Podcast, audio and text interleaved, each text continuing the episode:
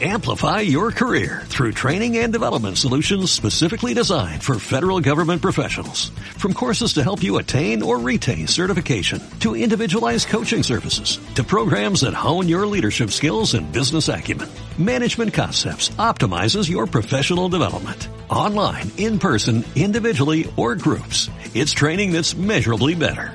Learn more at managementconcepts.com. That's managementconcepts.com.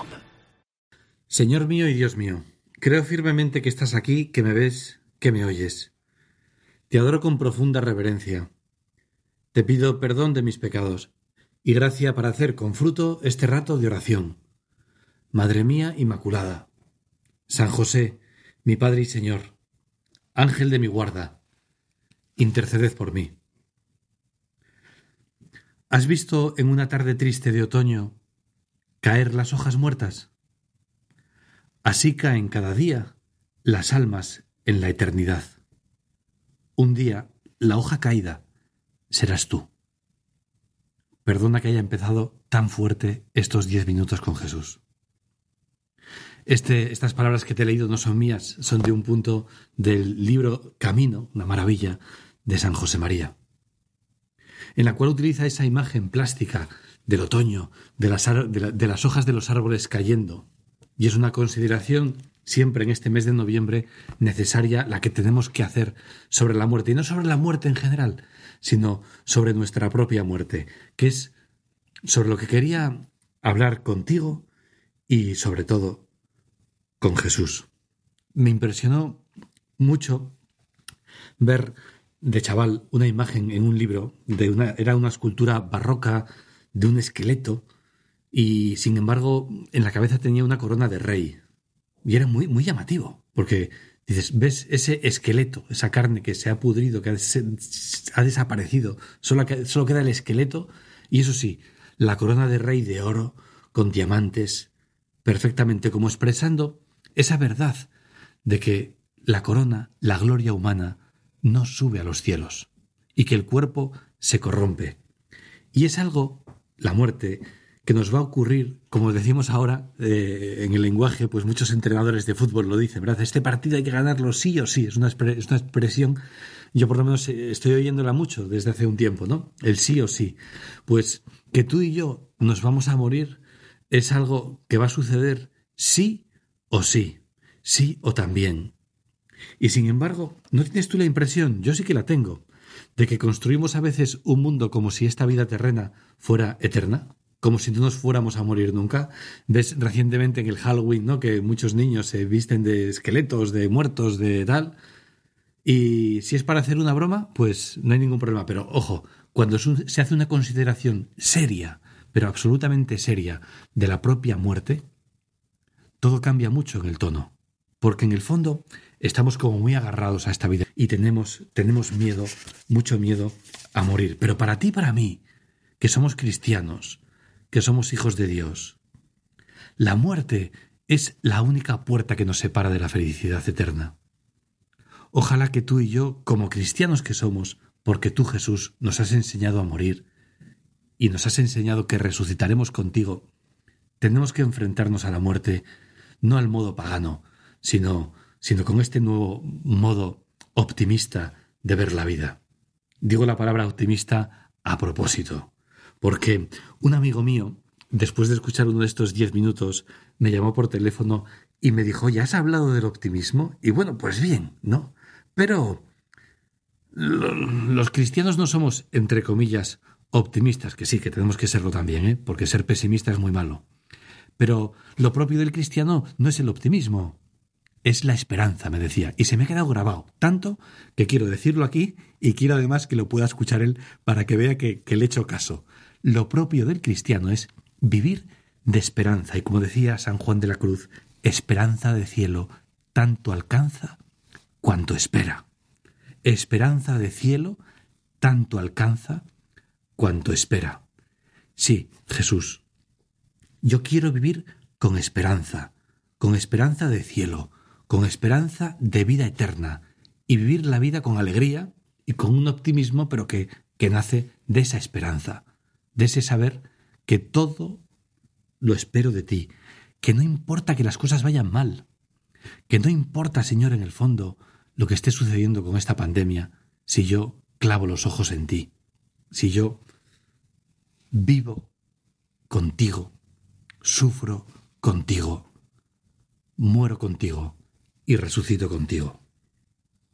Señor, como decía un santo, yo no sé si me levantaré mañana, pero te doy gracias por la vida que me das, y estoy tan contento de morir en tus brazos. Jesús, espero en tu misericordia.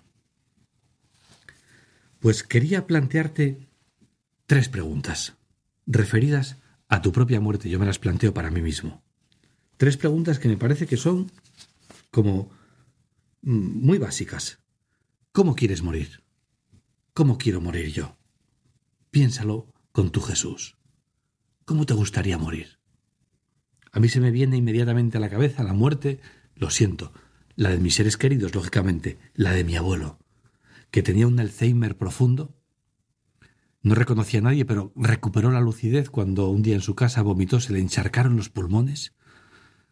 No podía respirar, hubo que ingresarle, y fue una agonía terrible la que tuvo, la verdad, de mucho sufrimiento, porque no podía hacer esfuerzo así por meter aire en los pulmones, y se le veía que los ojos habían recuperado vida. No reconocía ni a sus hijos ni, ni, ni a su mujer, pero en esos días sí, su rostro tenía la luz de la inteligencia.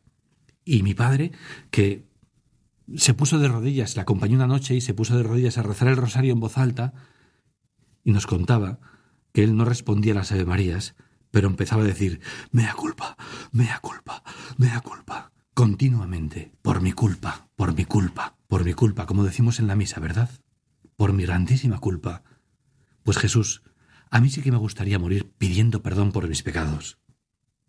Y también me gustaría morir haciendo actos de amor, mirarte ahí en un crucifijo, acercarme a tus ojos y entrar en ellos, y morir identificándome contigo en la pasión. Jesús, dame una buena muerte. También la pido para ti que me estás escuchando. Jesús, a este que te está escuchando en estos diez minutos, dale una buena muerte una muerte que, que sea la plena identificación contigo. Te he hecho una pregunta. ¿Cómo quisieras morir? Te voy a hacer una segunda pregunta. ¿Quién quieres que acuda a tu funeral? Piensa en las personas que quisieras que acudieran a tu funeral.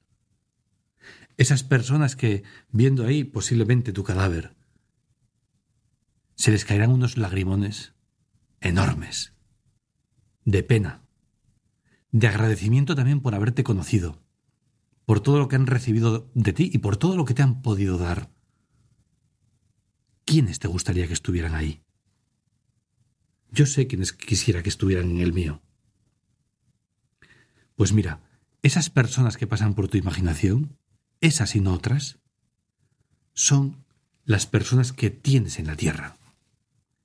Y por tanto, aquello que más debes, debemos de cuidar.